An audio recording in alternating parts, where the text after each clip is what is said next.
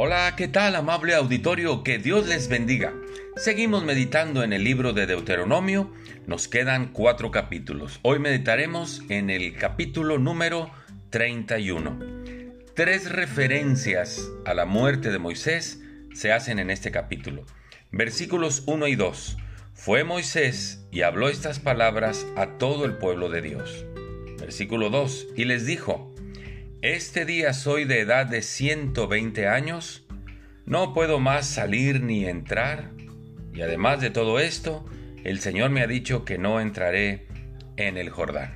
120 años pesaban sobre la vida de Moisés, sabía que él no iba a entrar a la tierra prometida y que su sucesor llamado Josué sería el encargado de introducir al pueblo a la tierra que Dios les había dado.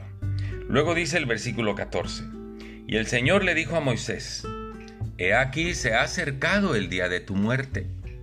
Llama a Josué y esperen en el tabernáculo de reunión para que yo le dé el cargo. Fueron pues Moisés y Josué y esperaron en el tabernáculo de reunión hasta que Dios les habló y le dijo, Josué será tu sucesor porque tú ya vas a morir.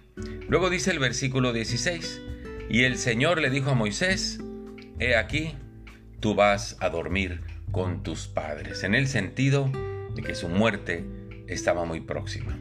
Yo podría pensar que bueno que Moisés sabía que su tiempo de morir estaba cerca.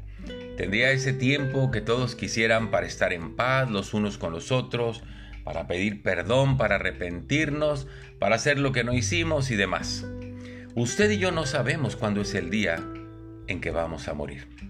Los que sufrieron los embates del huracán Otis no sabían que ese día iban a morir. Muchos que salen en la mañana y que ya no regresan a casa no sabían que ese día iban a morir.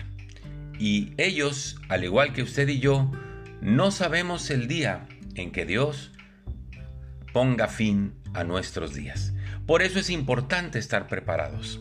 ¿Y cómo nos preparamos para enfrentar la muerte si llegara a suceder? Bueno, tenemos que reconocer que somos pecadores y que eso me tiene separado de la gloria de Dios. Por tal motivo, Dios envió a su Hijo Jesús para que pagara el precio de mi pecado.